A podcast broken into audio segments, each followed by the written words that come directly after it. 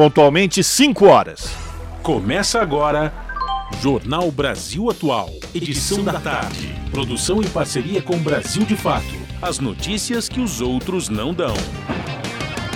Movimentos populares, política, direitos humanos, economia, mundo do trabalho, cultura e prestação de serviço. Jornal Brasil Atual. Edição da tarde. Olá, hoje é quarta-feira, dia 19 de outubro. Eu sou o Rafael Garcia, junto com Cosmo Silva, apresentando mais uma edição do Jornal Brasil Atual. E estas são as manchetes de hoje.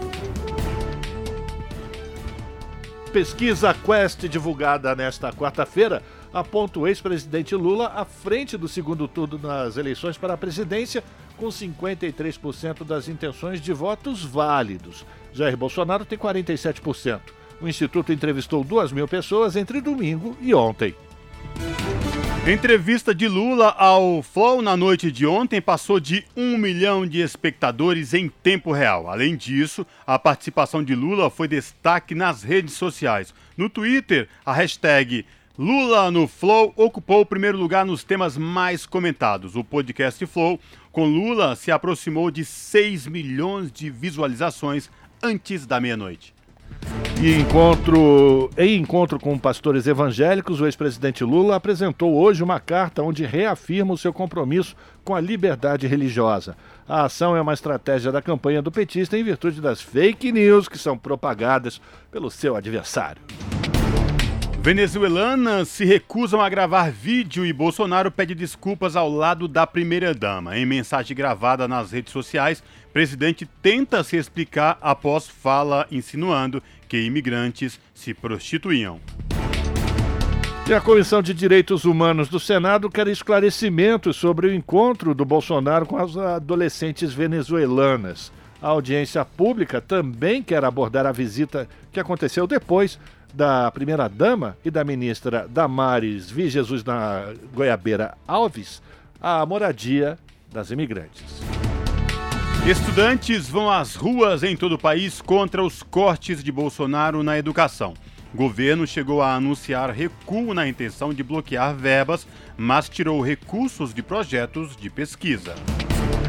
O Observatório de Olho nos Ruralistas lançou uma série de vídeos para rebater com informação algumas das mentiras ditas por Bolsonaro. Aumento da fome no Brasil, pandemia de Covid-19 e corrupção ao longo de seu governo são alguns dos temas tratados. Em menos de uma semana, dois casos envolvendo a gravação de mulheres em banheiros veio à tona. Pesquisa realizada neste ano pelo IPEC e Instituto Patrícia Galvão revela que 45% das mulheres no Brasil já tiveram o corpo tocado sem consentimento em local público. 5 horas 3 minutos, horário de Brasília. Participe do Jornal Brasil Atual edição da tarde por meio dos nossos canais nas redes sociais. facebook.com barra Rádio Brasil Atual. Instagram, arroba Rádio Brasil Atual. Twitter, arroba RA Brasil Atual ou pelo WhatsApp, o número é 11 96893 7672. Você está ouvindo? Jornal Brasil Atual, edição da tarde. Uma parceria com Brasil de Fato. Na Rádio Brasil Atual. Tempo e temperatura. Quarta-feira parcialmente nublada aqui na capital paulista. Os termômetros marcam 23 graus neste momento. Não se descarta a previsão de chuva com intensidade fraca moderada em áreas localizadas no período da noite e da madrugada. A temperatura fica na casa dos 18 graus no período da madrugada. Em Santo André, São Bernardo do Campo e São Caetano do Sul, quarta-feira nublada, agora 22 graus. No ABC Paulista também tem chance de pancadas de chuva chuva com intensidade fraca moderada nos períodos da noite e da madrugada. É uma chuva localizada, ou seja, pode chover em um bairro e em outro não. A temperatura fica na casa dos 18 graus na madrugada. Tempo parcialmente nublado em Mogi das Cruzes, agora os termômetros marcam 22 graus. Igualmente nas outras regiões, não se descarta a previsão de chuva nos períodos da noite e madrugada. Essa chuva pode vir com intensidade fraca a moderada e a temperatura fica na casa dos 17 graus durante a madrugada.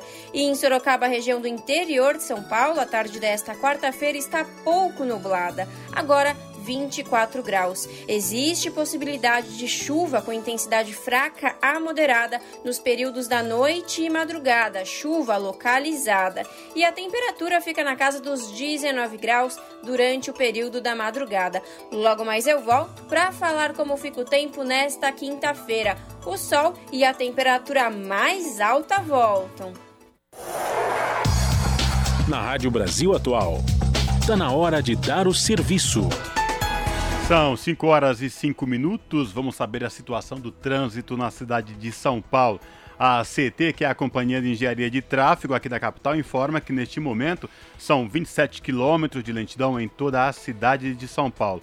As regiões que apresentam maiores índices de lentidão oeste, com 9 quilômetros, e sul, com 8 quilômetros de lentidão, respectivamente. E aqui na Avenida Paulista, Rafael, como está o trânsito? A situação começa a complicar, Cosmo e ouvintes para o motorista, tanto aquele que vai em direção ao paraíso como aquele que vai em direção à consolação, já começa a encontrar lentidão, ou seja, vai ficando trânsito parado nos faróis, nos semáforos. Daqui a pouco a situação deve estar toda complicada aqui na Paulista. Cosmo Silva e ouvintes. E lembrando aos ouvintes aqui do Jornal da Rádio Brasil Atual Edição da Tarde que hoje, por conta do rodízio municipal, não podem circular no centro expandido veículos com placas finais 5 e 6.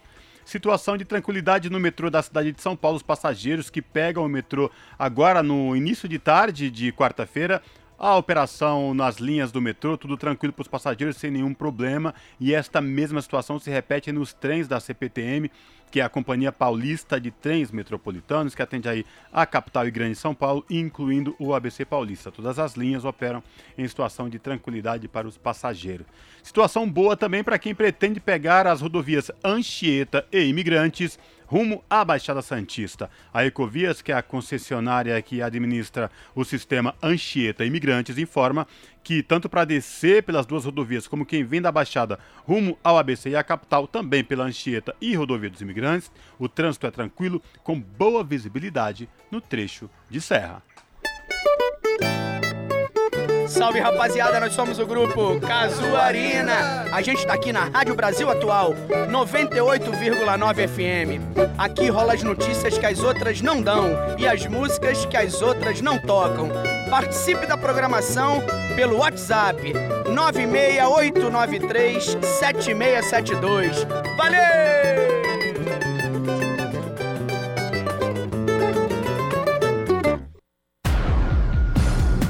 Jornal Brasil Atual.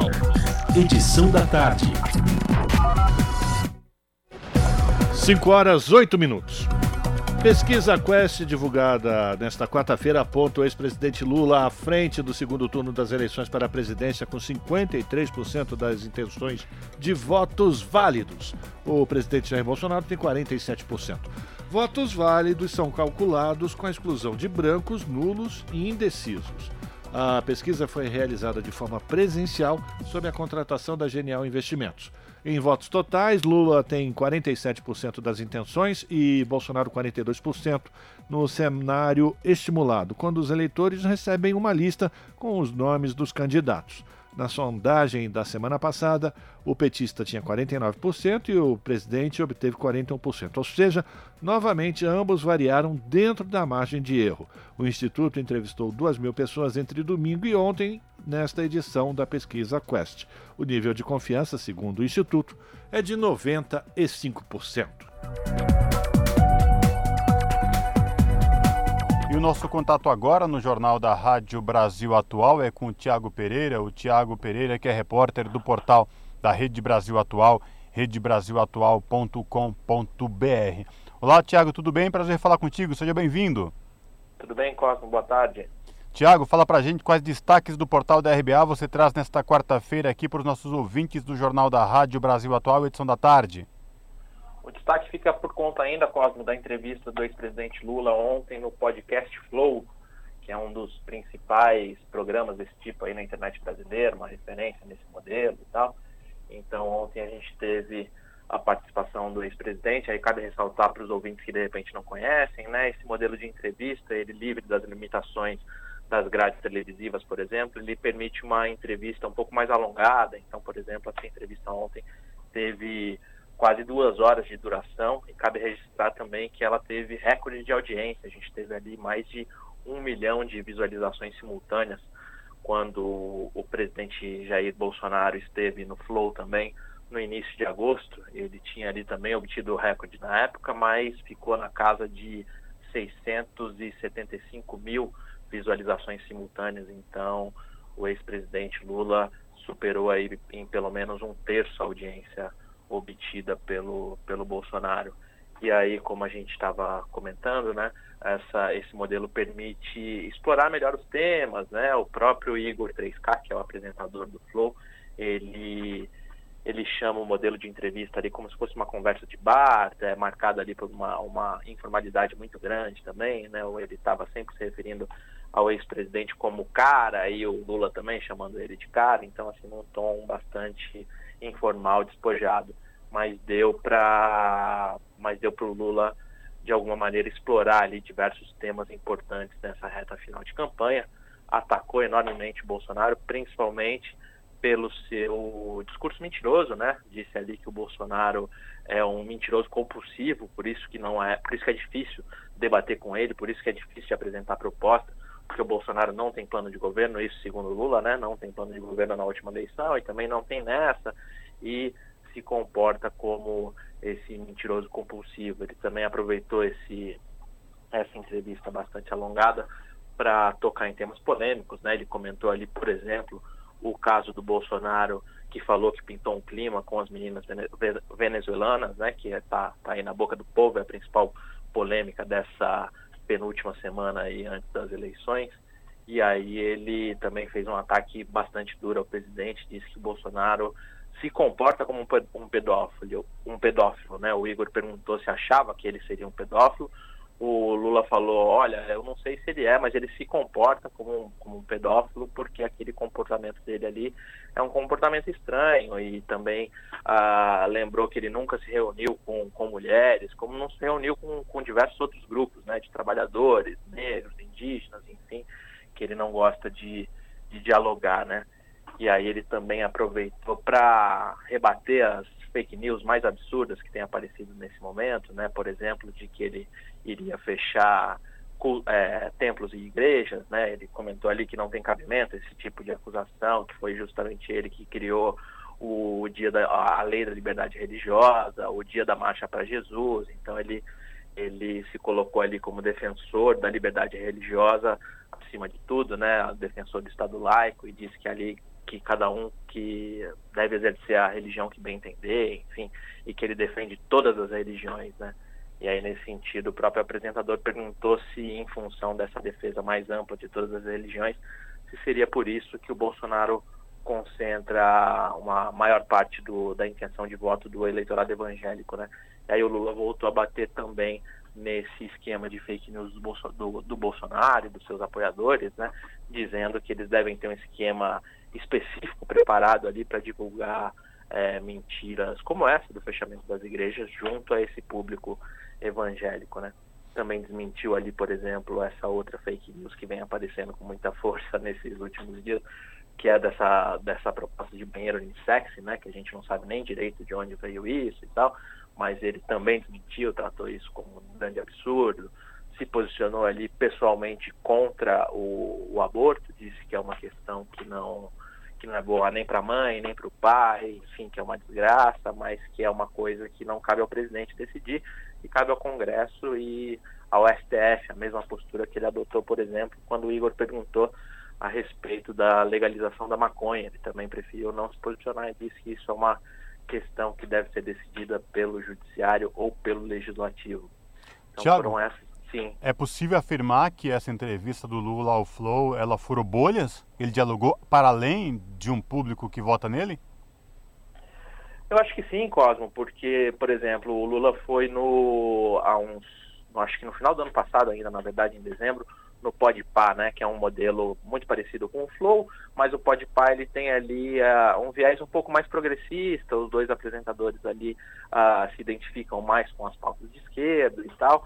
O, o Flow não é o caso. O Flow, o próprio Igor disse que não gosta de político e que não vota nem no Bolsonaro nem no Lula.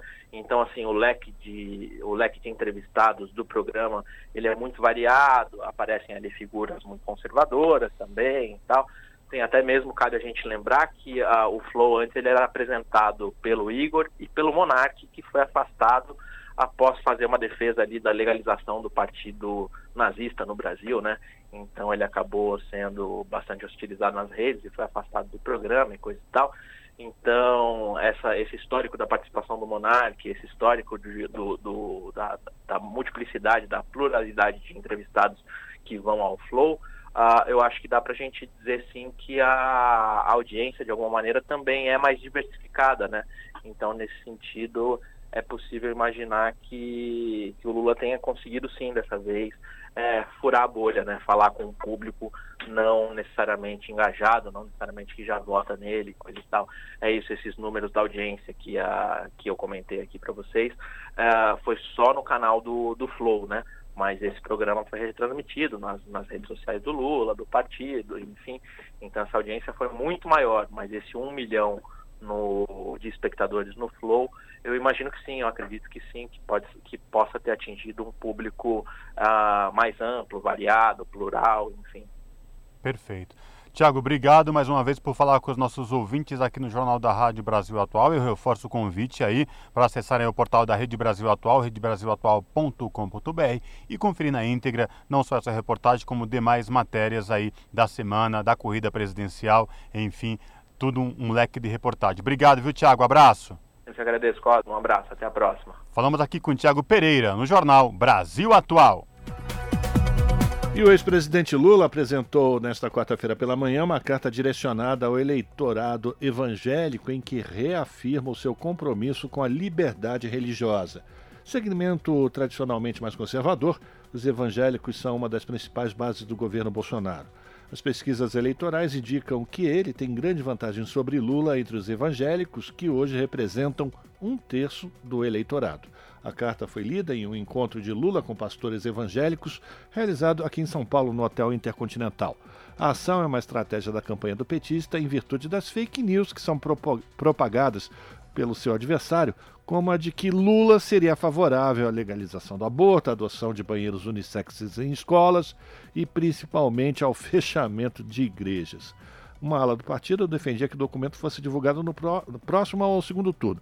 Já o próprio Lula avaliou que não era necessário produzir cartas para defender esses posicionamentos, mas acabou sendo convencido.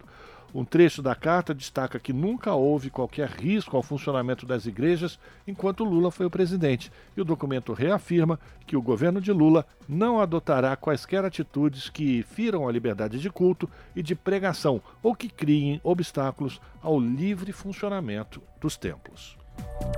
São 5 horas e 18 minutos e cidades podem oferecer transporte público gratuito no dia 30. Decisão é do ministro do STF, Luiz Roberto Barroso. As informações com Graziele Bezerra.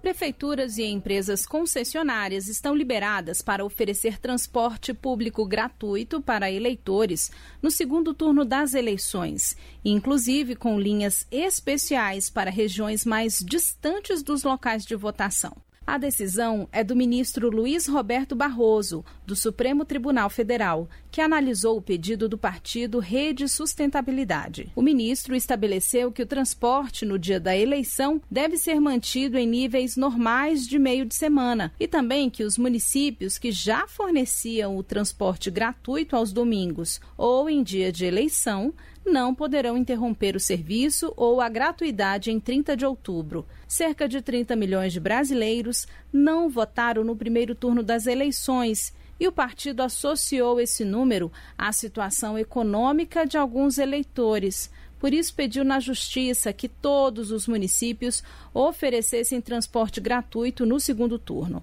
O ministro Barroso considerou, no entanto, que não seria razoável obrigar os governos locais a oferecerem transporte público e universal no dia da eleição, sem que houvesse lei própria e previsão orçamentária para o custo. Segundo informações da Frente Nacional dos Prefeitos, o custo diário do transporte público coletivo no Brasil é de 165 milhões de reais. Agora, a decisão de Barroso vai ser levada para referendo no plenário virtual do Supremo Tribunal Federal, para que todos os ministros possam opinar sobre o caso. O resultado definitivo da ação será conhecido nesta quarta-feira. Da Rádio Nacional em Brasília, Graziele Bezerra.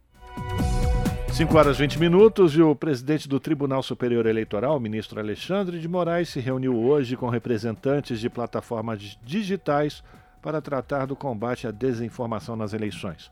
Participaram do encontro cerca de 25 pessoas da Google, da Meta, que reúne o Facebook, Instagram e WhatsApp, além do Twitter, TikTok, LinkedIn e Quai. Na reunião foram discutidas formas de aprimorar o enfrentamento às notícias falsas. Moraes pediu vigilância total sobre o tema na reta final da campanha.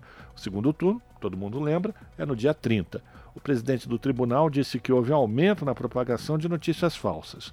A Corte Eleitoral tem agido durante o processo, determinando a remoção de conteúdos considerados inverídicos e descontextualizados. Ontem, por exemplo, o ministro do TSE, Benedito Gonçalves, determinou a suspensão da monetização de canais bolsonaristas e a proibição da exibição do documentário intitulado Quem Mandou Matar Jair Bolsonaro, produzido pelo site Brasil Paralelo, até o dia 31 de outubro.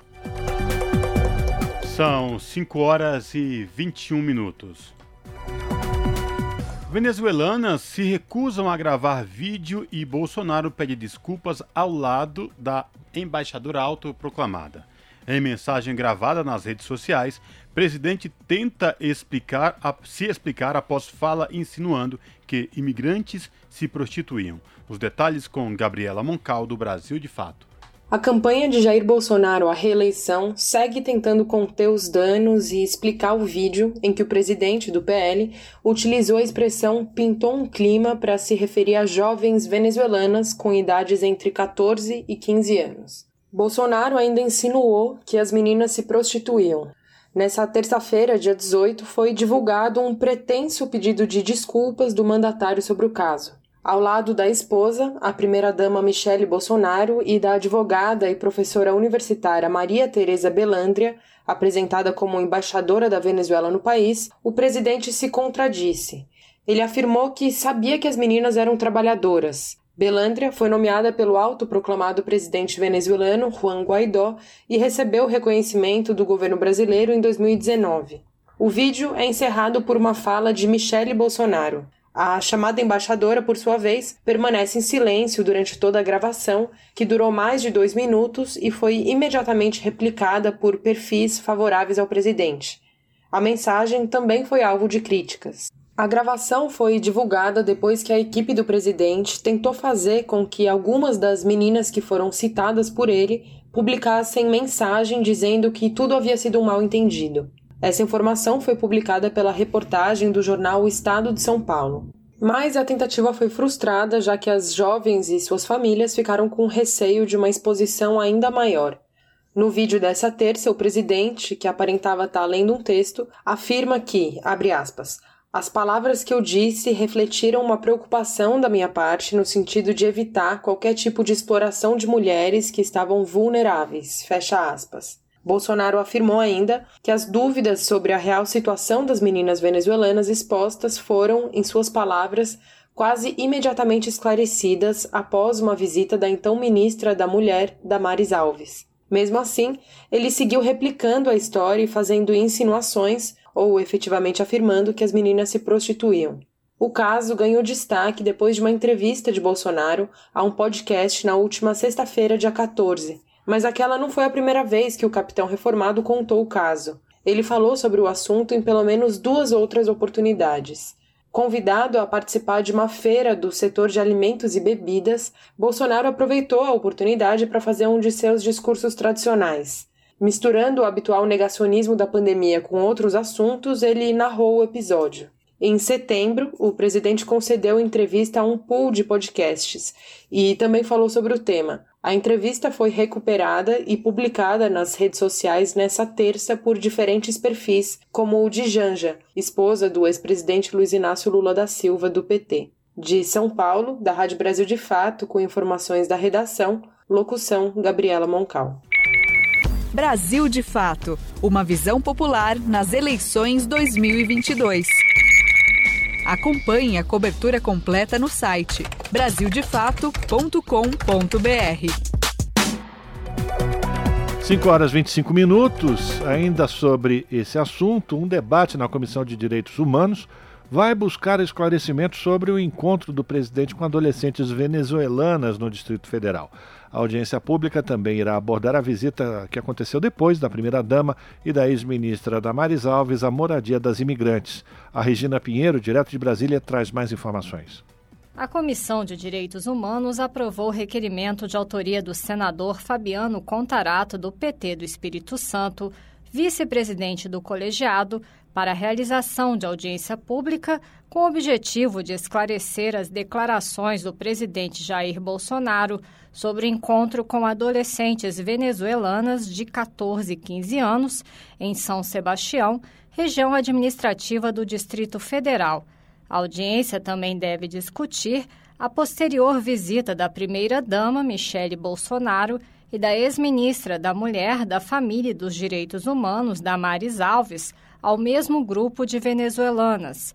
Fabiano Contarato afirmou que as declarações feitas pelo presidente da República são de extrema gravidade. O objetivo da audiência é debater e esclarecer as declarações do presidente da República, Jair Bolsonaro, que afirmou em entrevista ao canal do YouTube Paparazzo Rubro Negro que durante um passeio de moto na motociata pela comunidade de São Sebastião avistou meninas de 14, 15 anos e que, aspas, pintou um clima e, e depois é, foi até a casa delas. As declarações são de extrema gravidade e precisam ser apuradas com celeridade. Precisamos saber por que, que o presidente Bolsonaro não acionou as autoridades competentes. Porque isso, para mim, é um comportamento sexista. Então, a menina não pode estar arrumada ou de qualquer forma que isso vai, ter, vai caracterizar e vai rotular ela. O presidente da CDH, senador Humberto Costa, do PT de Pernambuco, informou que solicitou ao Ministério da Justiça proteção às jovens. Tive a oportunidade de encaminhar ao Ministério da Justiça um pedido para que essas jovens fossem protegidas, porque já se falava e terminou ocorrendo essa reunião envolvendo algumas jovens e suas mães e a primeira-dama do país e a ex-ministra Damares Alves. Quer dizer, se não essa reunião não foi feita para constranger, para de alguma maneira forçar algum tipo de posicionamento dessa mãe, dessas crianças, eu não tenho dúvida de que assim foi feito. E por isso eu havia requerido ao Ministério da Justiça essa proteção que ao fim das contas não aconteceu. A data do debate ainda será definida. A comissão também aprovou o requerimento de autoria do senador Randolfo Rodrigues, da Rede Sustentabilidade do Amapá, para que a Comissão de Direitos Humanos peça à Polícia Federal e ao Ministério Público Federal proteção às venezuelanas envolvidas no episódio com o presidente da República. Da Rádio Senado, Regina Pinheiro. São 5 horas e 28 minutos. Investimentos em proteção à infância e adolescência despencam no governo Bolsonaro. Verba para combate à exploração sexual de menores cai todos os anos na atual gestão. A reportagem é de Talita Pires com locução de Caroline Oliveira do Brasil de Fato. O tema do abuso sexual contra crianças e adolescentes no Brasil continua em alta nas redes sociais. Após a repercussão negativa da fala de Jair Bolsonaro do PL sobre refugiadas venezuelanas no Distrito Federal, a tropa de choque da campanha reeleição do presidente agiu para tentar estancar a crise. Na tarde desta segunda, dia 17, a ex-ministra Damares Alves e Michele Bolsonaro, mulher do presidente, tiveram um encontro secreto com as líderes comunitárias do projeto social que atende as meninas que Bolsonaro insinuou serem prostitutas. As venezuelanas haviam se recusado a recebê-las, mas cederam à pressão da suposta embaixadora do governo do autodeclarado presidente do país vizinho, Juan Guaidó, Maria Teresa Balandria. O episódio envolvendo as meninas venezuelanas jogou luz sobre a falta de investimentos do Brasil em proteção de crianças e adolescentes contra a exploração e o abuso sexual. A ministra do Desenvolvimento Social e Combate à Fome do governo de Dilma Rousseff, Teresa Campelo, publicou em suas redes sociais dados sobre o investimento público nessa área desde 2014. Naquele ano, o orçamento federal para serviços de proteção social especial, dentro do escopo do Sistema Único de Assistência Social, foi de 1,1 bilhão de reais. Mas em 2017, ano da execução do primeiro orçamento aprovado pelo Congresso depois do golpe contra Dilma, foram gastos 773 milhões de reais. Em 2020, a execução de despesas nessa área despencou para 544 milhões de reais, valor que diminuiu em todos os anos do governo Bolsonaro. No orçamento de 2023, enviado pelo Executivo ao Congresso, estão previstos apenas 15 milhões de reais para a proteção de crianças e adolescentes. Isso corresponde a menos de 1,5% do gasto em 2012. Sobre o assunto, Tereza Campelo escreveu que com Bolsonaro houve uma redução de 99% no orçamento dos serviços de proteção especial no SUAS, o Sistema Único de Assistência Social. Esse sistema compreende ações voltadas a crianças e adolescentes em situação de trabalho, em situação de abuso exploração sexual, negligência, maus tratos e violência. No debate presidencial realizado pela TV Band no domingo, dia 16, o candidato Luiz Inácio Lula da Silva fez apenas uma menção velada ao episódio. O petista lembrou que Bolsonaro realizou uma live na madrugada daquele mesmo dia para se defender das acusações de pedofilia. Lula, no entanto, usou um broche com o símbolo da campanha Faça Bonito, que promove mobilizações nacionais de combate à violência sexual contra crianças e adolescentes. Em entrevista ao podcast canal de YouTube Paparazzo Rubro Negro, Bolsonaro usou a expressão pintou um clima ao se referir a meninas de 14 e 15 anos de idade. Além disso, que teria pedido para ir à casa delas logo depois. O caso teria acontecido em 2021. Bolsonaro ainda disse, sem provas, na entrevista que encontrou as adolescentes vindas da Venezuela, em suas palavras, arrumadas para ganhar a vida. De São Paulo, da Rádio Brasil de Fato, com reportagem de Talita Pires, Carolina Oliveira. São 5 horas 32 minutos e agora há pouco a gente deu a informação de que o ministro Luiz Roberto Barroso havia liberado uh, o transporte público gratuito para todos no dia 30 de outubro, decisão das prefeituras e dos estados. Pois bem, agora o Supremo Tribunal Federal formou maioria para validar essa decisão do Barroso e a medida está sendo julgada pelo plenário virtual da Corte. Dessa forma, Prefeitos, concessionárias podem oferecer o transporte gratuito do segundo turno das eleições sem risco de serem punidos por improbidade. Até o momento, votaram para validar a decisão do Barroso os ministros Edson Fachin, Dias Toffoli, Luiz Fux, Carmen Lúcia e Ricardo Lewandowski. O julgamento ainda pode ser suspenso caso algum ministro peça vista ou destaque, medida que leva a discussão à sessão presidencial do tribunal. E o prazo de votação se encerra hoje às 23 horas e 59 minutos. São 5 horas e 33 minutos. Em menos de uma semana, dois casos envolvendo a agravação de mulheres em banheiros veio à tona. Tal prática é considerada crime. Atos de importunação sexual também foram criminalizados em 2018 e a pena é de reclusão de 1 a 5 anos. Porém, pesquisa realizada neste ano pelo IPEC e o Instituto Patrícia Galvão revela que 45% das mulheres no Brasil já tiveram o corpo tocado sem consentimento em local público. De acordo com especialistas na área jurídica, a denúncia é a principal ferramenta para combater a importunação sexual e os casos de vídeos sem consentimento.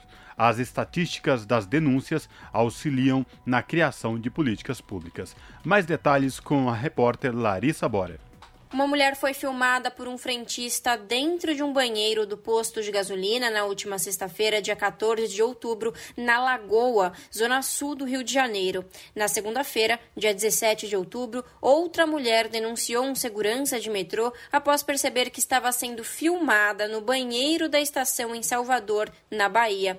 Estes dois casos são considerados crimes de registro não autorizado de imagens íntimas, como explica a coordenadora do Núcleo de Violência Doméstica da Comissão da Mulher Advogada da OAB São Paulo, Marina Carvalho Marcelli Ruse. Na verdade, é um crime, mas não seria importunação sexual. A gente tem um crime específico chamado registro não autorizado de imagem íntima. Na verdade, tem um nome mais completo do que esse, porque contempla também outras situações, como imagens íntimas, pornografia ou nudez, ou até mesmo cenas de estupro. Né? Então, em razão disso, é um crime específico previsto no Código Penal que veio junto com a lei que criou lei, a, o crime de importunação sexual e, e, é um crime grave né, no nosso ordenamento jurídico. Já a importunação sexual é o ato de cunho sexual realizado sem consentimento da vítima. De acordo com a Secretaria de Segurança Pública de São Paulo, de janeiro a agosto de 2021, cresceu 24,3% o número de registros de importunação sexual no estado de São Paulo, comparando com o mesmo período do ano de 2020. A nutricionista Fernanda Arruda comenta que recentemente sofreu um caso de importunação sexual e não conseguiu reagir. Eu estava saindo do meu trabalho com mochila, roupa de trabalho, uniforme, máscara e era quatro horas da tarde, luz do dia, pessoas, enfim. E aí um tava mexendo no meu celular enquanto caminhava e um rapaz se aproximou de mim, ele vinha no sentido contrário. Quando ele chegou bem perto de mim, ele deu um tapa bem forte na minha bunda. E aí eu travei, olhei para trás para tentar entender o que tinha acontecido, né? Como assim? E quando eu olhei para trás, ele começou a me ofender. E ele veio para cima de mim com uma postura de imposição. O que, que foi? Não gostou? Não gostou? Eu só consegui travar. Numa fração de segundo, passou pela minha cabeça agredi-lo, xingar, enfim, fazer alguma coisa, mas a hora que eu virei e eu olhei para ele, eu vi a cara dele, eu fiquei com medo de tentar fazer alguma coisa e ele vir para cima de mim me agredir. Então eu só fiquei boquiaberta e quieta. A coordenadora do Núcleo de Violência Doméstica da Comissão da Mulher Advogada da Ordem dos Advogados do Brasil de São Paulo avalia que casos na rua são mais difíceis de serem denunciados por não se conhecer o culpado e, por isso, o papel da testemunha é tão importante. Quando a gente está falando de um assédio, né, de uma importunação sexual que ocorre no, no espaço público, a principal prova que a gente vai sempre tentar produzir é testemunhal. Então, teve alguém ali que viu, né? Então, alguém viu aquele homem passando a mão na, no corpo da, da vítima? Porque se é no espaço público, muito possivelmente haverá, né? Então, esse tipo de depoimento, e muitas vezes as pessoas temem é, colaborar com as autoridades nesse tipo de crime, porque também tem uma certa medo, né, de como vai ser ir na delegacia prestar depoimento, ou então um entendimento de que ah, isso é uma coisa deles, que não tem nada a ver comigo, mas sem que nós, enquanto cidadãos, possamos apenas atestar aquilo que nós testemunhamos, né? Enfim, eu, eu estava ali na rua quando eu vi essa cena se acontecer dessa forma, é, fica muito mais difícil para as vítimas conseguirem algum tipo de responsabilização. Marina Carvalho Ruse, coordenadora da Comissão da Mulher Advogada da OAB São Paulo, frisa que a denúncia de casos de importunação sexual e de registros de imagens com consentimento é a principal ferramenta para combater esses tipos de crime. A partir dos dados das denunciantes, é possível discutir a criação de políticas públicas a gente pode denunciar um crime, né, uma prática de uma violência por vários motivos. O principal deles que a gente sempre pensa é porque a gente está buscando ali sim uma responsabilização por parte daquele agressor individualmente, né? Mas também o registro de boletim de ocorrência ele cumpre outras finalidades, dentre elas fins estatísticos. E com isso a gente consegue utilizar nesses dados para a produção de políticas públicas. Então, exemplo, vamos supor que isso acontece muito nas redes sociais. De repente, várias pessoas começam a denunciar no Twitter que o, né, tá, tá rolando é, uma pessoa uma assediadora ali na estação Pinheiro de metrô, sei lá, né, um local específico. Só que se a gente só fica fazendo tweet na internet, ao invés de fazer de fato um registro desse boletim de ocorrência, informando, né, o que está acontecendo, dificilmente as autoridades poderão, por exemplo, deslocar uma base comunitária para aquele local, fazer uma campanha efetiva com, de explicando para os cidadãos onde denunciar, quem procurar. Então, assim, só um, a título de exemplo, né? Então, assim, realmente denunciar é importantíssimo para além do seu caso individual, embora muitas vezes, né, possa parecer desconfortável, tomar essa postura, né? E ou então desencorajador por ter uma impressão de que não vai dar em nada, porque justamente eu não sei quem é aquela pessoa, mas é importante ter esse registro para que a gente possa provocar o Estado, efetivamente, para dar uma resposta em relação a, a esse tipo de situação. Quem presenciar ou for vítima de importunação sexual pode denunciar pelo 180, Central de Atendimento à Mulher, ou chamar a Guarda Municipal da sua cidade ou a Polícia Militar, ligando no número 190. Larissa Borer, Rádio Brasil Atual e TVT.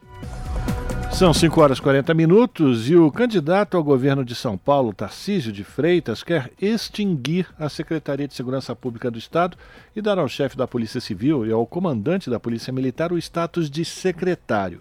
A proposta não faz parte do plano de governo do Bolsonaro, mas vem sendo, ou do bolsonarista Tarcísio, mas vem sendo anunciada pelo candidato para policiais paulistas e foi confirmada por ele ao jornal Folha de São Paulo numa reportagem publicada hoje. De acordo com o jornal, o modelo que é defendido pelo Tarcísio é o mesmo implementado no Rio de Janeiro, que é o seu estado natal. E esse modelo foi implementado em 2019. A proposta agrada a setores das duas polícias de São Paulo, mas é considerada um retrocesso por especialistas em segurança pública. Em nota ao jornal, o candidato do presidente Jair Bolsonaro alegou não ser ideal ter o comando das polícias no quarto escalão do governo. Uhum.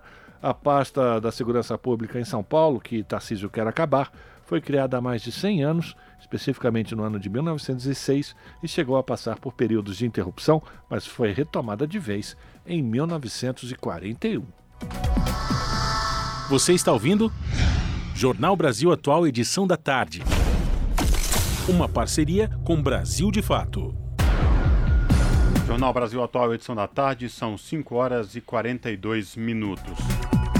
Deputados aprovam um projeto que regulamenta pesquisas eleitorais, mas data para votação ainda depende de acordo. O repórter Antônio Vital acompanhou plenário da Câmara aprovou o regime de urgência para projeto que estabelece punição para divulgação de pesquisas eleitorais consideradas fraudulentas.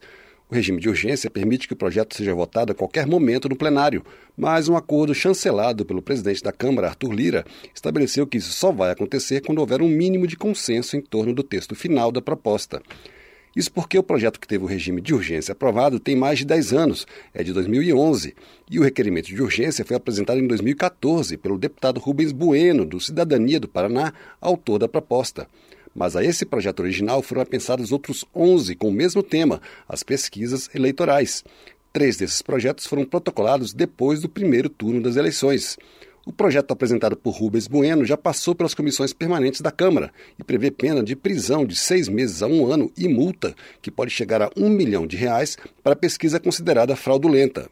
A proposta considera fraudulenta pesquisa divulgada até cinco dias antes das eleições, quando o resultado final tiver uma diferença acima da margem de erro divulgada. Outro projeto apensado a esse foi apresentado pelo líder do governo na Câmara, deputado Ricardo Barros, do PP do Paraná. Ele obriga o veículo de comunicação que divulgar determinada pesquisa a divulgar também todas as demais registradas na Justiça Eleitoral desde a véspera.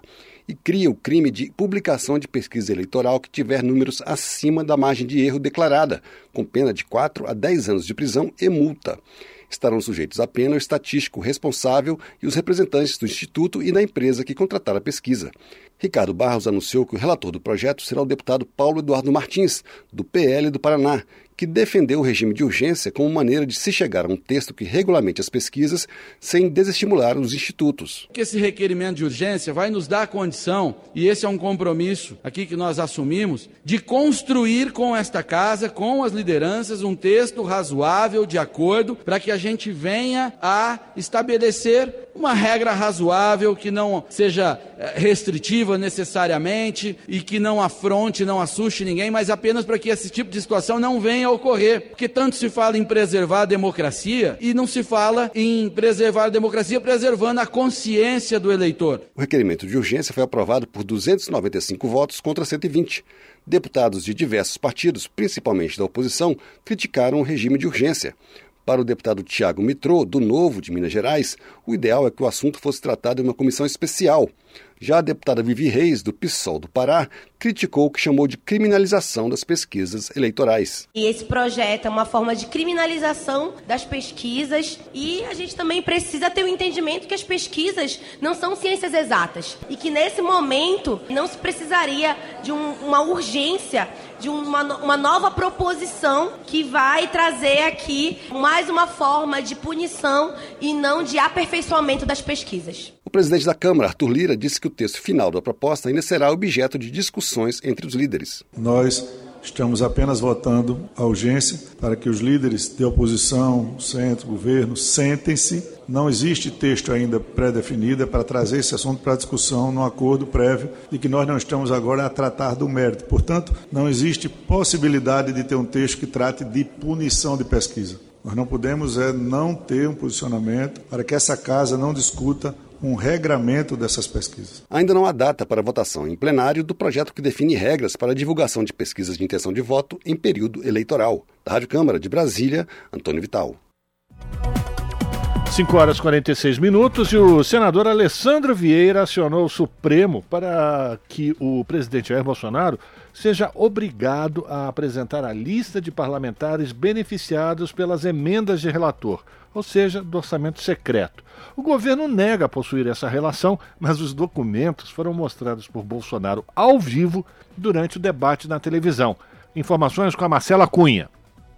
O senador Alessandro Vieira, do PSDB de Sergipe, recorreu ao Supremo Tribunal Federal para que o presidente Jair Bolsonaro divulgue os documentos que apresentou durante o debate na Band, como sendo uma lista de parlamentares beneficiados com recursos das emendas de relator geral do orçamento. Até o momento, o governo negava possuir essas informações, que vinham sendo solicitadas desde dezembro do ano passado pela Suprema Corte. Para Vieira, causa espanto o presidente da República demonstrar ter acesso justamente a dados que vem se recusando a fornecer. Com a notícia de que o presidente Bolsonaro exibiu em pleno debate uma lista de supostos parlamentares que receberam verbas, lista essa que o governo vinha negando existir, é muito importante que o Supremo cobre essa verdade para que gente possa corrigir os rumos do orçamento brasileiro. Sem um orçamento organizado, é impossível fazer gestão de qualidade. Alessandro Vieira reforçou que a relação dos autores das emendas nunca foi conhecida em sua totalidade e é de interesse de toda a sociedade que esses documentos sejam tornados públicos. A gente vem demandando aqui pelo Senado transparência e correção no chamado orçamento secreto. Não é possível que você tenha a distribuição de verbas de valores bilionários sem transparência, sem definição de critérios, sem que se possa realizar a fiscalização devida. A presidente do STF, ministra Rosa Weber, foi quem assinou a decisão para tornar pública a relação das emendas em dezembro de 2021. Ela segue como relatora do caso. Da Rádio Senado, Marcela Cunha. São 5 horas e 48 minutos. Estudantes voltaram às ruas em todo o país contra os cortes de Bolsonaro na educação. O governo chegou a anunciar recuo na intenção de bloquear verbas, mas tirou recursos de projetos de pesquisa. Os detalhes com Rodrigo Durão, do Brasil de Fato. Estudantes foram às ruas em cidades de todo o país nesta terça-feira, dia 18, em protesto contra os recentes cortes de verbas na educação anunciados pelo governo de Jair Bolsonaro, do PL. As mobilizações foram chamadas pela UNE, União Nacional dos Estudantes, pela UBS, União Brasileira dos Estudantes Secundaristas, e pela ANPG, Associação Nacional de Pós-Graduandos. Logo após a votação do primeiro turno das eleições presidenciais, o governo anunciou o contingenciamento de mais de um bilhão de reais no setor. Dessa forma, os recursos ficariam bloqueados temporariamente até que o governo decidisse se os cortes seriam ou não definitivos. Após pressão da sociedade, o governo anunciou recuo, mas sem alarde, foi determinado corte de verbas de pesquisas em áreas como saúde, agronegócio e energia os recursos são fundamentais para o andamento dos projetos nas universidades públicas. Os atos contra o governo começaram logo cedo nessa terça e foram registrados em todas as regiões do país, tanto dentro dos campi como pelas ruas das cidades. Os estudantes receberam apoio de pessoas e entidades que não fazem parte das comunidades das escolas e universidades, mas que se juntaram aos grupos para protestar contra a gestão Bolsonaro. Confira mais informações que repercutiram nas redes sociais na versão online dessa matéria no site brasildefato.com.br. De São Paulo, da Rádio Brasil de Fato, com informações da redação Rodrigo Durão. 5 horas e 50 minutos, ainda sobre esse assunto, uma estudante foi atropelada na manifestação contra esses cortes orçamentários nas universidades federais. O caso ocorreu nos arredores da Universidade Federal de Viçosa, em Minas Gerais. A reportagem é da Caroline Oliveira, com a locução do Daniel Lamir. Vamos ouvir. Uma estudante da Universidade Federal de Viçosa, em Minas Gerais, foi atropelada nesta terça-feira, dia 18, nos arredores da instituição durante uma manifestação de alunos contra os cortes federais destinados às universidades. No ato, a maioria dos estudantes usavam roupas e acessórios vermelhos e símbolos do movimento UJC, União da Juventude Comunista. O Brasil de Fato entrou em contato com a estudante atropelada que preferiu não se identificar. Ela relatou que participava da manifestação convocada pelo DCE da universidade, chamado como Sem Tempo para Se Ter Medo. O ato ocorria em uma das entradas da instituição, que, de acordo com os manifestantes, estava bloqueada por um cordão humano, bandeiras, faixas e cartazes. Por volta das 10h25 da manhã, a estudante relatou que um motorista enfurecido saiu do carro e proferiu ameaças. Ele foi instruído que ainda havia uma entrada que estava aberta e que ele poderia fazer o retorno, mas ele disse que iria passar pelo local da manifestação. Depois ele retornou ao carro e acelerou, como mostram vídeos que estão circulando nas redes sociais. A estudante relatou que neste momento estava na frente do carro que acelerou de uma vez sem dar chance de escapar. Ela afirmou que a única opção foi subir no capô por medo de ser passada por cima. Ela afirma também que outras pessoas que estavam em volta também foram atingidas. Depois de mais de 25 metros, o carro freou bruscamente e foi quando ela caiu e bateu a cabeça no chão. A estudante depois foi levada ao hospital pela guarda da universidade, onde ficou em observação até o início da tarde.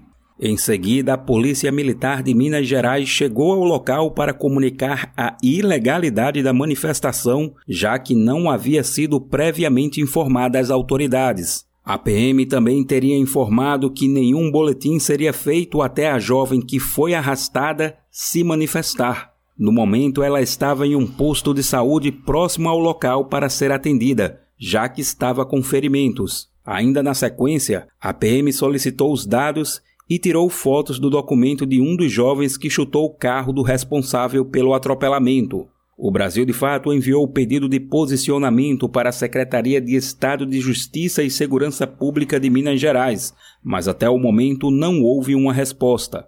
O espaço segue disponível para pronunciamento e possíveis atualizações serão publicadas no site brasildefato.com.br da Rádio Brasil de Fato, com reportagem de Caroline Oliveira de São Paulo. Locução: Daniel Lamir. Jornal Brasil Atual, edição da tarde, são 5 horas e 53 minutos.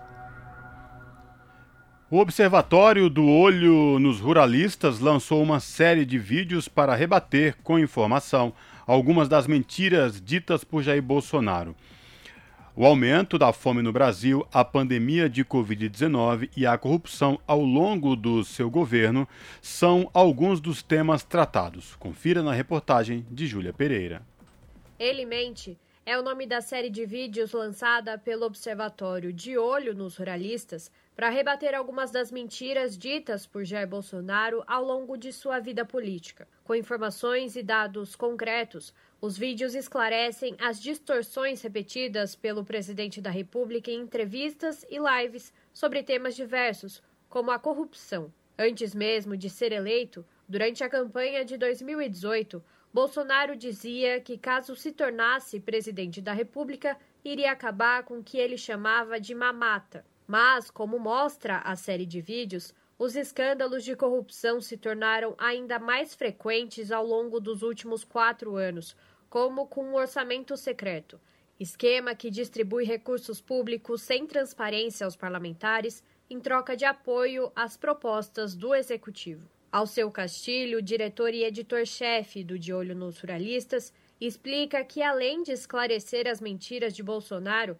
a criação da série de vídeos também foi motivada pela necessidade do observatório de se posicionar contra a barbárie que o governo atual representa. O primeiro motivo para a série, chamada Ele Mente, é que Bolsonaro mente sistematicamente e ele foi eleito, foi um presidente eleito com a partir de mentiras, do que é chamado de fake news. É, então, cabe a uma imprensa responsável tomar uma posição em relação a isso. Não é só a alteração pontual de dados aqui e ali. É, é, é, é toda uma construção é, sistemática de um universo falso. E o de olho nos jornalistas ele, ele, ele, tem, ele tem temas recorrentes, o agronegócio, a questão agrária, mas ele tem uma responsabilidade neste momento histórico como qualquer veículo da imprensa, de tomar uma posição a favor da civilização contra a barbárie. Por isso a série. A fome é outro alvo das mentiras de Bolsonaro. Em entrevista concedida a um podcast em agosto deste ano, o presidente da República chegou a dizer que não existe fome para valer no Brasil. Mas a realidade é outra. Não apenas existe fome no país, como ela aumentou muito nos últimos anos. De acordo com o levantamento da Rede Brasileira de Pesquisa em Soberania e Segurança Alimentar e Nutricional, 33 milhões de brasileiros passam fome e 125 milhões enfrentam algum grau de insegurança alimentar. Enquanto isso, como mostra a série de vídeos, programas que levavam comida para o prato do brasileiro foram enfraquecidos e até mesmo encerrados durante o governo Bolsonaro a gente decidiu fazer esse material depois do dia do domingo, do dia 2 de outubro. Ficou, ficou decidido que ia ter segundo turno e com um determinado clima. Um clima, inclusive, favorável ao bolsonarismo. E, por isso, a necessidade de a gente fazer uma, um esforço coletivo, não só este observatório, né, mas é, toda a sociedade brasileira democrática, fazer esse mutirão coletivo para desmontar é, essas mentiras que jogam a favor da barbárie. Ao todo, a série Elimente terá 10 vídeos.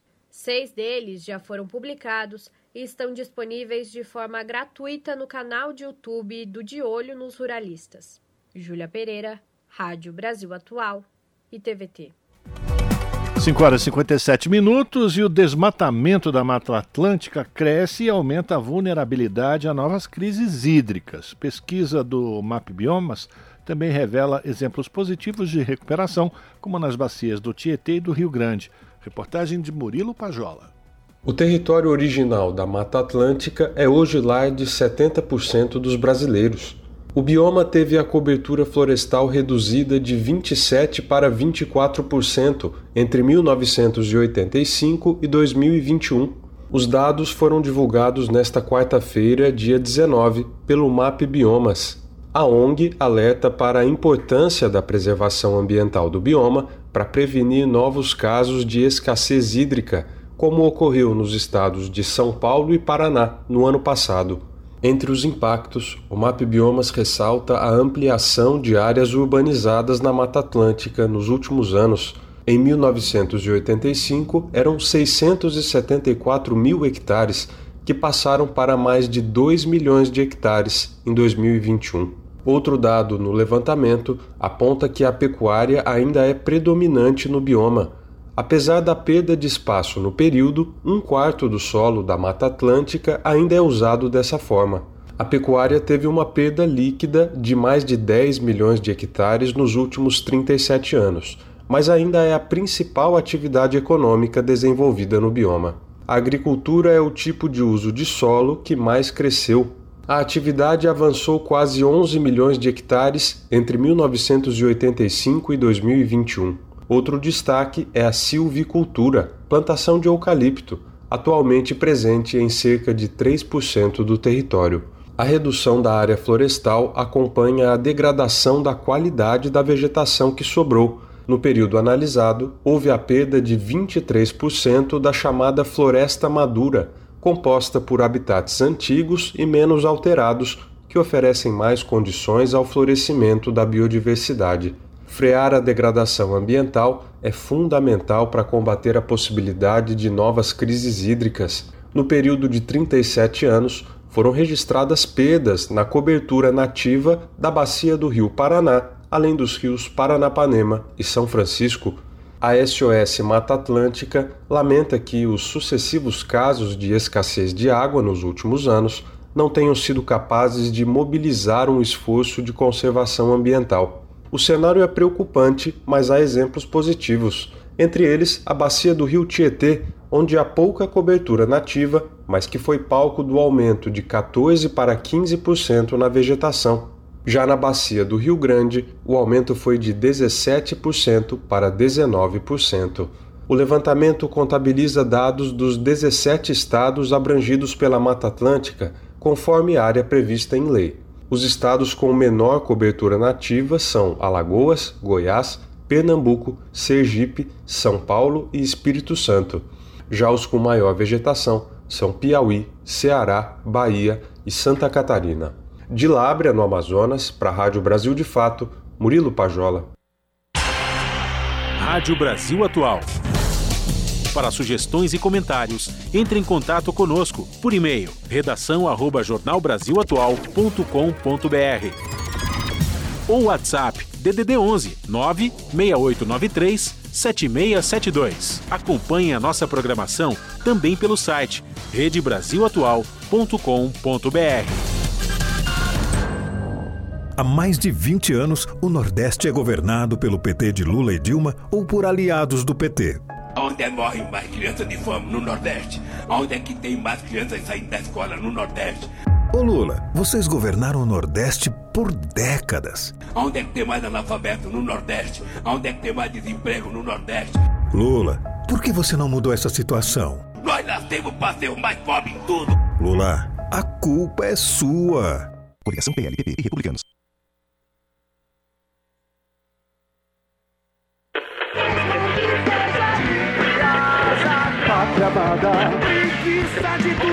Não se perca no mundo do rock.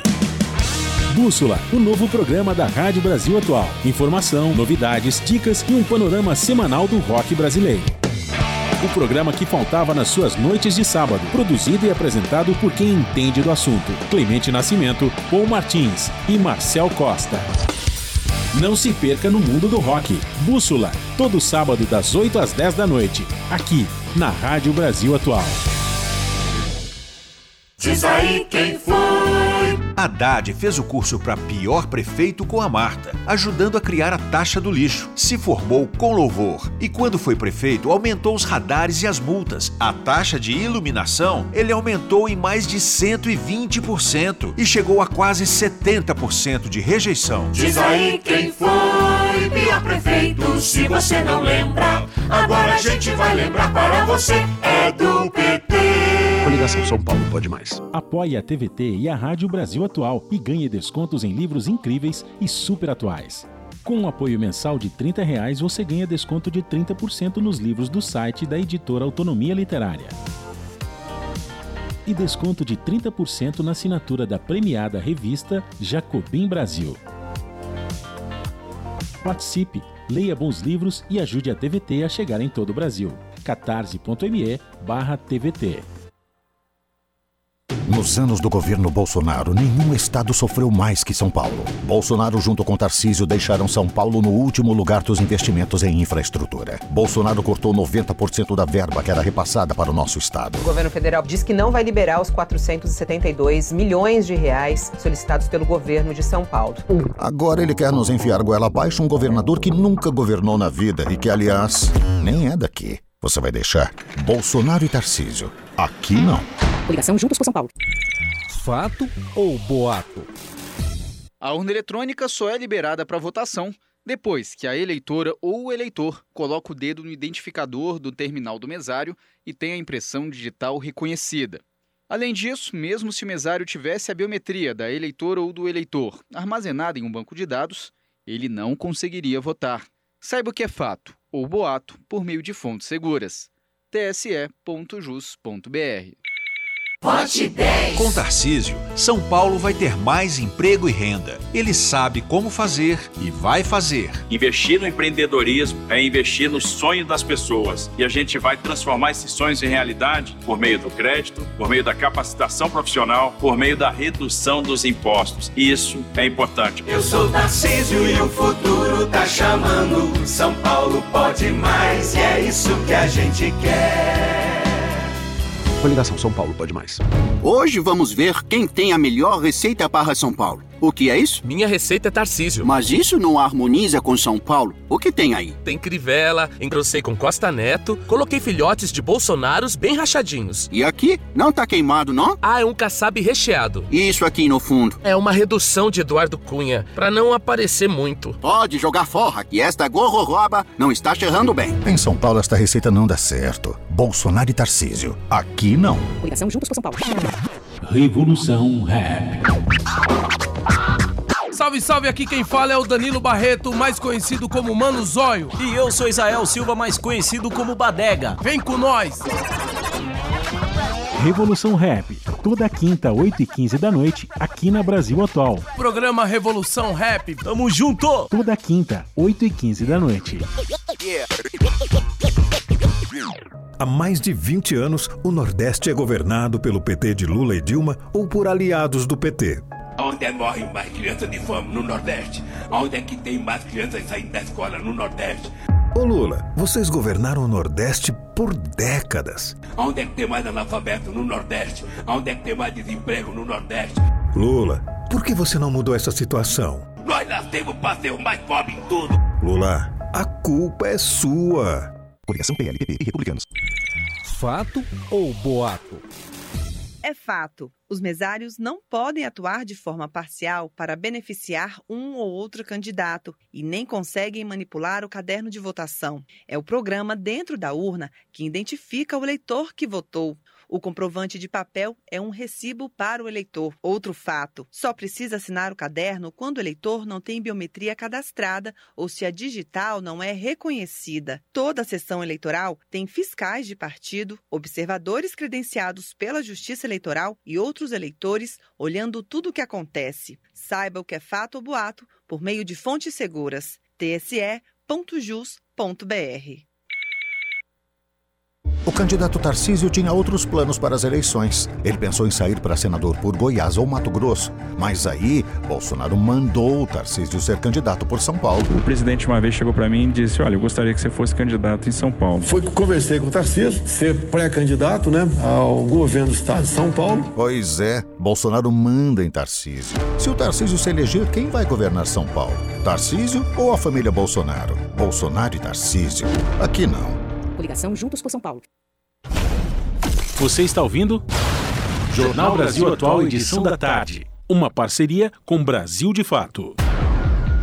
Agora são 6 horas 8 minutos e acaba de ser divulgada mais uma pesquisa Datafolha, que foi encomendada pelo Globo e pelo jornal Folha de São Paulo, e o resultado mostra o ex-presidente Luiz Inácio Lula da Silva com 49% das intenções de voto no segundo turno e Jair Bolsonaro com 45%.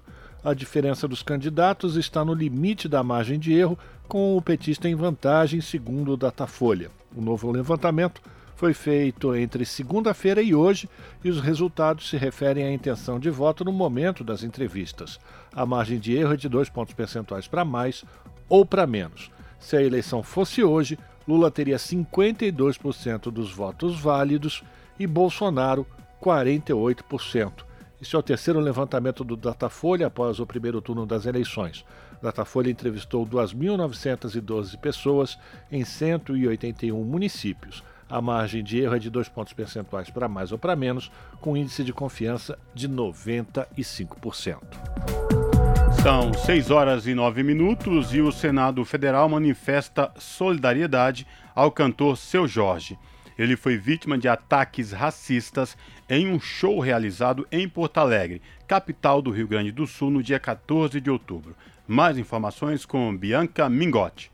O senador Paulo Paim, do PT do Rio Grande do Sul, lamentou os ataques racistas a Jorge Mário da Silva, conhecido por seu Jorge, durante um show realizado no Clube Grêmio Náutico União, em Porto Alegre, no Rio Grande do Sul. De acordo com denúncias de internautas, as ofensas começaram quando um cantor convidou um jovem negro para tocar no palco e fazer um breve discurso contra a redução da maioridade penal. Em um vídeo publicado em seu Instagram, seu Jorge confirmou ter sido alvo de xingamentos e de ofensas racistas e disse ter presenciado muito ódio gratuito e grosseria.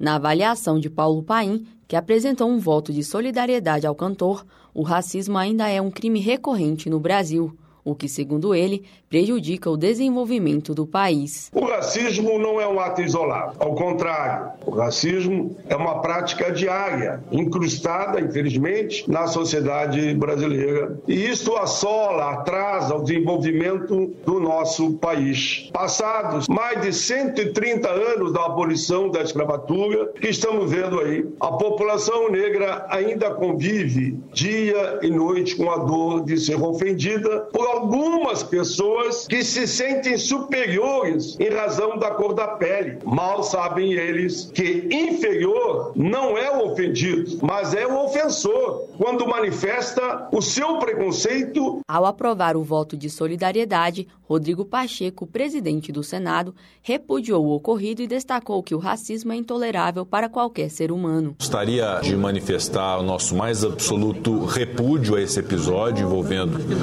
o seu Jorge, que é uma figura querida por todos os brasileiros, esteve recentemente aqui no Congresso Nacional, militando a favor de boas causas legislativas. Ser vítima de racismo, de fato, é algo intolerável para o seu Jorge e para qualquer brasileiro, para qualquer brasileira, para qualquer ser humano. Fico muito feliz em ouvir que esse Senado Federal tem sido transformador na luta contra o racismo no Brasil. A polícia do Rio Grande do Sul já abriu um inquérito para investigar o caso. Segundo a imprensa gaúcha, Paulo José Colberg Bing, presidente do clube onde aconteceu o show, será chamado para depor nesta quinta-feira, 20 de outubro, na Delegacia de Combate à Intolerância da capital gaúcha.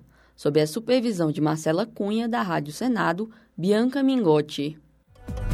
São 6 horas e 12 minutos e cerca de 500 prefeitos foram a Brasília para pressionar por propostas que viabilizem o pagamento do piso da enfermagem. Quem vai trazer mais informações é Gabriel Brum.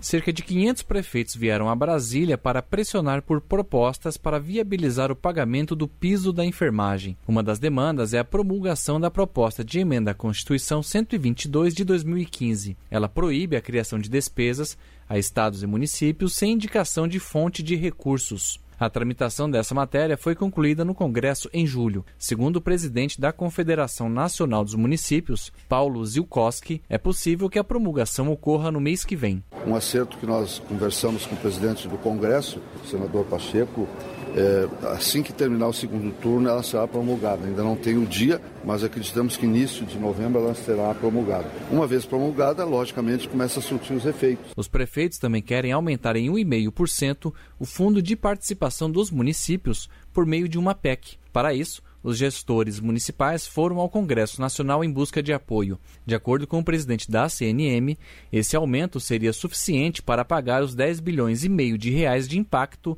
do piso sobre os cofres municipais, de acordo com a estimativa feita pela Confederação. Um e meio iria compensar os 10 bilhões que nós vamos ter de agregação no custo de pessoal que nós não temos como pagar sob pena de toda a lei de responsabilidade, ultrapassar o limite de gasto pessoal e ter as contas rejeitadas. Os gestores municipais também aprovaram uma carta que será entregue aos candidatos à presidência com demandas dos municípios. Da Rádio Nacional em Brasília, Gabriel Brum. São 6 horas e 14 minutos. Saiba o que é e como solicitar o auxílio doença no INSS. Trabalhadores que recebem pensão por morte ou auxílio acidente também podem usufruir deste direito. A reportagem é de Mariana Lemos, do Brasil de Fato. Você sabia que trabalhadores que enfrentam problemas de saúde que o impossibilitam de trabalhar têm o direito a solicitar o auxílio doença? O benefício é pago pela Previdência Social aos segurados do INSS. Este direito abarca as pessoas que por mais de 15 dias ficaram incapazes de trabalhar por conta de acidente ou doença. De acordo com a legislação, os primeiros 14 dias de afastamento ficam a cargo do empregador garantir o afastamento ao trabalhador. Para conseguir o benefício, é necessário ser segurado do INSS e estar contribuindo há pelo menos 12 meses com o Instituto. Além disso, a incapacidade total de trabalhar deve ser comprovada. Trabalhadores que recebem pensão por morte ou auxílio acidente também podem usufruir deste direito. Se for comprovado que o acidente aconteceu enquanto o trabalhador estava executando sua função de trabalho, seja dentro ou fora da empresa, não é necessário que ele esteja contribuindo pelo tempo de 12 meses. Isso também se aplica em casos de doenças graves e doenças profissionais. Para solicitar o auxílio, você pode acessar o aplicativo Meu INSS, disponível para os sistemas Android e iOS. Outro contato que está à disposição dos trabalhadores é o número 135. Em ambos os canais, o segurado deve agendar uma perícia médica juntamente com o INSS, que irá avaliar as condições de trabalho e o tempo necessário de afastamento. É possível acompanhar o andamento da solicitação tanto pelo aplicativo quanto pela Central 135, informando alguns dados do segurado, como CPF e data de nascimento. Vale destacar que para a solicitação do auxílio se faz necessária a apresentação de um atestado do seu médico. Prontuários e receitas de remédios também devem ser apresentadas para comprovação da condição médica do trabalhador. O valor do auxílio é calculado com base na média de todos os salários de contribuição do trabalhador. Este valor não pode ser menor do que um salário mínimo e não pode ser superior à média de contribuição feita pelo trabalhador nos últimos 12 meses. De São Paulo, da Rádio Brasil de Fato, Mariana Lemos. São 6 horas e 16 minutos e um método que combate mosquito da dengue será implementado na cidade de Niterói, que fica na região metropolitana aqui do Rio de Janeiro. Quem vai trazer os detalhes é a repórter Cristiane Ribeiro, da Rádio Nacional. Com o objetivo de combater a dengue e outras doenças transmitidas pelo Aedes aegypti, a Fundação Oswaldo Cruz, a Prefeitura de Niterói e o World Mosquito Program Brasil estão finalizando neste mês de outubro a soltura desse mosquito com a bactéria Wolbachia em mais 19 bairros de Niterói. Assim, Niterói, na região metropolitana do Rio de Janeiro, será a primeira cidade da região Sudeste a ter a cobertura total do projeto. A soltura dos mosquitos Aedes aegypti infectados com a Wolbachia, que impede o desenvolvimento do vírus da dengue, chikungunya, zika e febre amarela urbana, começou em 2015. O pesquisador da Fiocruz e responsável pelo projeto, Luciano Moreira, lembra que os dados mais recentes, divulgados pela Fiocruz em 2021, apontam que os casos de dengue caíram 70%, os de chikungunya 60% e os de zika 40% nas áreas onde houve a liberação do Aedes. Já Gabriel Silvestre, gerente de implementação do World Mosquito Program no Brasil, chama a atenção para a importância da participação da população, fundamental para alcançar bons resultados, e destacou que são feitas diversas ações em parceria com as equipes de saúde, de educação e lideranças sociais nos territórios escolhidos para a soltura dos mosquitos. Segundo ele, depois desse período, são feitas pesquisas de opinião para avaliar indicadores que revelam se a população aprova a soltura e acrescentou que os volbitos, como são chamados, os mosquitos inoculados com a bactéria, só podem voar para combater as arboviroses com o consentimento dos moradores. Da Rádio Nacional no Rio de Janeiro, Cristiane Ribeiro. São 6 horas e 18 minutos. Deputados procuram medidas para recuperar tempo de diagnóstico para pacientes com câncer que foram prejudicados pela pandemia de Covid-19. A repórter Carla Alessandra tem as informações. Um dos principais impactos da pandemia para as pacientes com câncer de mama foi a queda na realização dos exames de rastreamento. A realização de mamografias diminuiu 40% em 2020 e 18% em 2021. O alerta foi feito pela representante da Sociedade Brasileira de Oncologia, Luciana Landeiro, durante a audiência pública realizada pela Procuradoria da Mulher da Câmara. Luciana Landeiro lembrou que, além do número reduzido de mamografias, as mulheres com menos de 50 anos não estão na recomendação do Ministério da Saúde para a realização da mamografia, o que deixa de fora 25% das pacientes que têm entre 40 e 50 anos e 17% dos casos que ocorrem antes dos 40 anos. A representante do Instituto do Câncer, Liz Maria de Almeida, afirmou que a recomendação da mamografia acima de 50 anos prevista na Política Nacional de Prevenção ao Câncer se deve ao fato de que nessa faixa etária o exame é mais eficaz na prevenção da mortalidade. Liz Maria afirmou que o Brasil precisa adotar o rastreamento organizado ao invés do rastreamento oportunista, que é quando alguém procura o serviço de saúde para então realizar seus exames. No rastreamento organizado,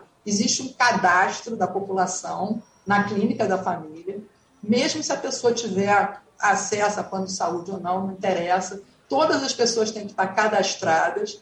Esse cadastro tem que ser sempre atualizado e essas pessoas têm que ser, receber uma comunicação. Está na época de você fazer o seu exame XYZ.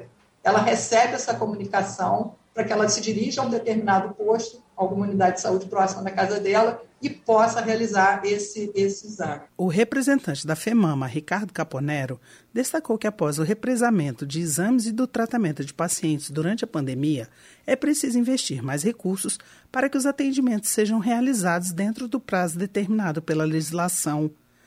A deputada Vivi Reis, do Pessoal do Pará, alertou para o fato de que o atendimento a esses pacientes está sendo prejudicado pelos sucessivos cortes realizados pelo atual governo na área de saúde. Muito importante a gente falar do financiamento do SUS no contexto em que a gente tem um teto de gastos. Né, e que isso vai atingir diretamente a questão do financiamento do SUS, do SUAS também, né, que muitas mulheres necessitam das políticas de assistência para poder cuidar da sua saúde, para poder sustentar suas famílias.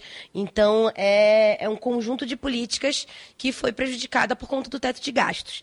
A representante do Instituto Oncoguia, Helena Esteves, pediu celeridade ao Ministério da Saúde para a compra dos inibidores de ciclina, que já foram aprovados há mais de seis meses pela Conitec, órgão que aprova novos medicamentos para o SUS, e esse é o prazo que o governo tem para adquirir e disponibilizar esses medicamentos para a população. Da Rádio Câmara de Brasília, Carla Alessandra.